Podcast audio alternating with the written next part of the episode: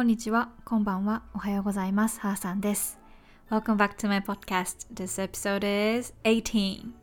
はい、皆さん、今日もハーさんの大丈夫大丈夫にお越しいただき、ありがとうございます。今日はどんな一日をお過ごしでしょうか？はい、今日は12月21日、月曜日です。えー、当時ですね。先週わからへんけど、17回目に次放送するときは多分グレートコンジャンクションとか言ってたからそんな感じやね。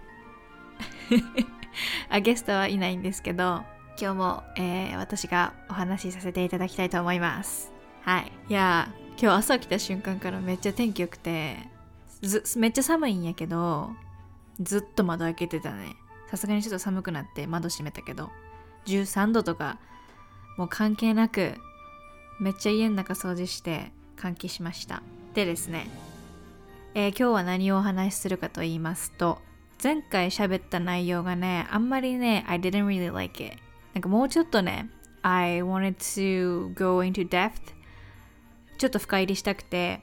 で私もうちょっとリサーチを進めまして、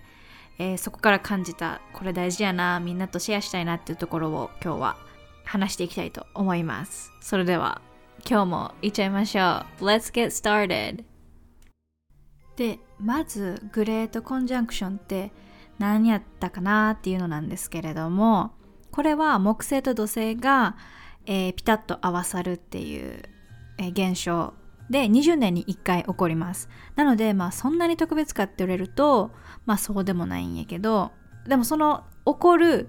ハウス起こるところ木星も 木星やって木星と土星が出会う場所が風のエレメントでしか起こらなくなるよこれから数百年間っていう。これまでは地の星座を持っているところでしか出会わなかった木星と土星がこれから数百年間は風のエレメントを持つ星座の部屋で出会います。で木星と土星はえ社会天体って言われる天体で社会傾向を表す星なのでそれらが風のエレメントのお部屋で確認されるっていうことは風の時代。風の星座が持つ特徴がたくさん出てくる時代になるっていう意味で風の時代って呼ばれたりグレートコンジャンクションがこうと今回水亀座で行われるっていうことでみんなうわーってなってます。ほんで水亀座の時代って何かっていうと、えーこれから3年間水亀座のハウスにその天体たちがいてるねん。ほんでまあ次は魚座に移ったりするんやけど結局その水亀座に多くの天体が入ってるのが20年間ぐらい続くからこれから先は20年間は水亀座の時代ですみたいなね言われてます。はい。で何百年間まあ 0. 何0.1ぐらいのズレで何百年の誤差が出てくる前後が出てくるので風の時代があと何百年続くかっていうのはその計算する人によって違うんやけど、まあ、200年ぐらいは、えー、と風のエレメント風のハウスでグレートコンジャンクションが起こります。はい、で次はお話しすることとしてどうこの風の時代を生きていったらいいんじゃないかなっていうのをちょっとサジェストしたいと思います。私なりのあれでちょっとシェアしたいと思います。私なりのあれでもう全部なんかニュアンスなんですけど I hope you get it でまず最初に予備知識として、えー、としておきたいことがありましてさっきからエレメントエレメントってずっと言ってるんですけど天体、まあ、12星座にはそれぞれ4つのエレメントがありましてかかじゃない火曜日じゃない。火地風水です、えー地はあれね。あの地面の地ね。あ地球の地ね。で火のエレメントはおひお牛座獅子座いて座。地はお牛座乙女座ヤギ座。風は双子座天秤座水亀座。水は蟹座サソリ座魚座です。で火のエレメントは生命力や情熱上へ上へと向かう意識。地のせあ地のエレメントは安定や何かをこう作り上げていく。物質的な意識。風は思考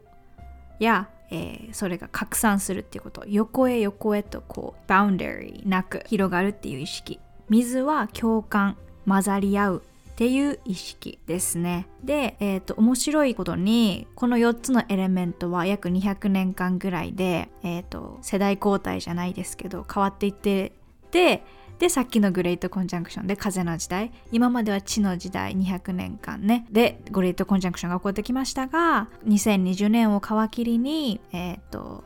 お引越ししますよっていう、風の時代にお引越ししますよっていうことがあります。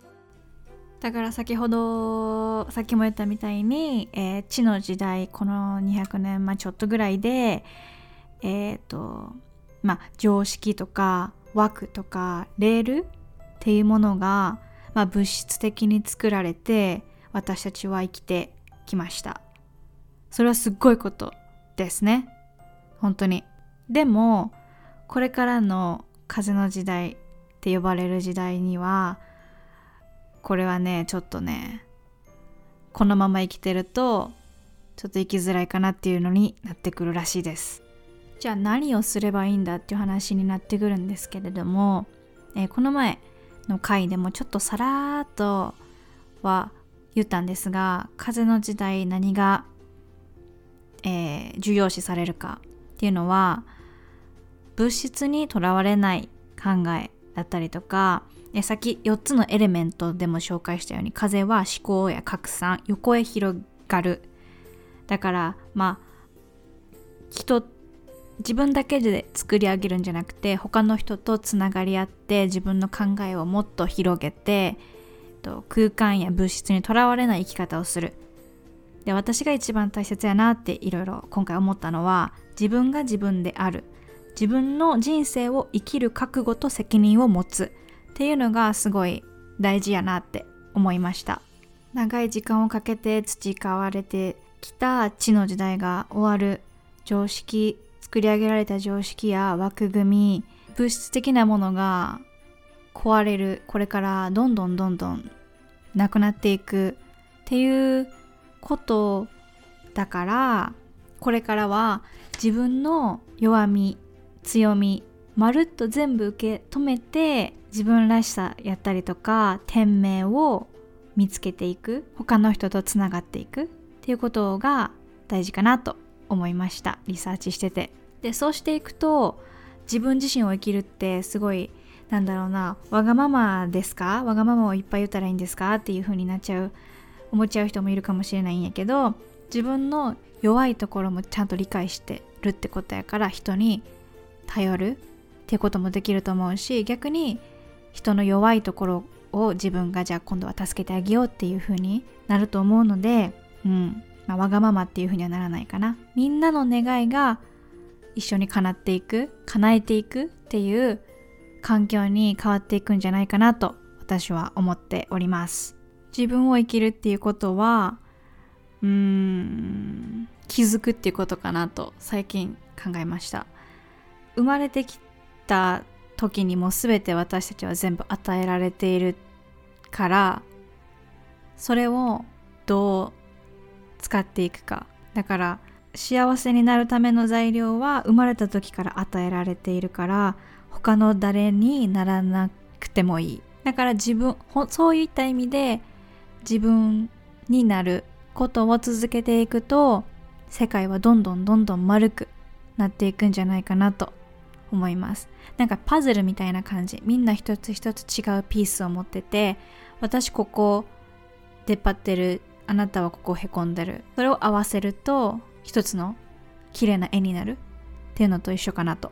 思いました。まあその自分を生きるっていう点で、まあ、覚悟と責任はやっぱりついてくるとは思うんですが堅苦しく聞こえるけれども責任っていうのは自分の言動や行動が、まあ、他の人周りに与える影響をちゃんと知ってそれを知った上で行動する自分を生きる。周りの周りに思いやりを持ちながら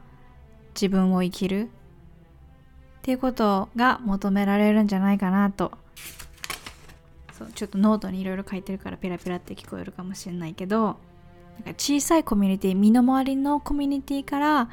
なりたい自分になりたい自分を作っていけばいいと思うし毎日トライアンドエラーであこの自分違うなとかあこれって自分らしいかなとかいろいろ試しながらこう毎日過ごしていくととっても楽しいんじゃないかなと。これまであった地の時代がまあなくななくなるっていうかまあ次の時代に引っ越しはするわけですけれどもこの200年間何百年間で出来上がったっていうものはもう本当に precious ですね。precious かけがえのないもの。だからそれには本当にね感謝をしてなくなるわけじゃないのでこれがベースに次の時代がやってくる。次のところへお引越しするっていうのなのでこれを大事に私たちはお引越ししていけたらいいんじゃないかなこれからね始まるんでまだまだそのお引越し完了するのには数年数十年かかると思いますが気長にゆっくりみんなでお引越ししていきましょう。今日はこんな感じで終わりたいと思います。えー、っと拙い説明で申し訳ありませんでした。あのもっと興味のある方はねぜひ自分でも調べてみてください。何かそれで感じたことなどあればぜひシェアしてくださいねイエイじゃあねえっ、と I hope you had a great day today and if you're listening this in the morning I hope you have a great day today 明日も素敵な一日をお過ごしください風には気をつけてあったかくしてほかほかでねみんな免疫力上げてくださいねはい、明日は Great Conjunction です。皆さん素敵な夜をお過ごしください。じゃあね、また明日バイバイと思ってバイバイってしようと思ったんですが、今さっきちょっと聞いてて、あ、間違えたって思ったところがあったんで修正してバイバイします。火のエレメント、お羊座でした。ごめんなさい。お牛座2回言ったね、多分ね。はい、っていう修正でした。じゃあ明日、またみんな素敵な日をお過ごしください。じゃあね、おやすみ。バイバイ。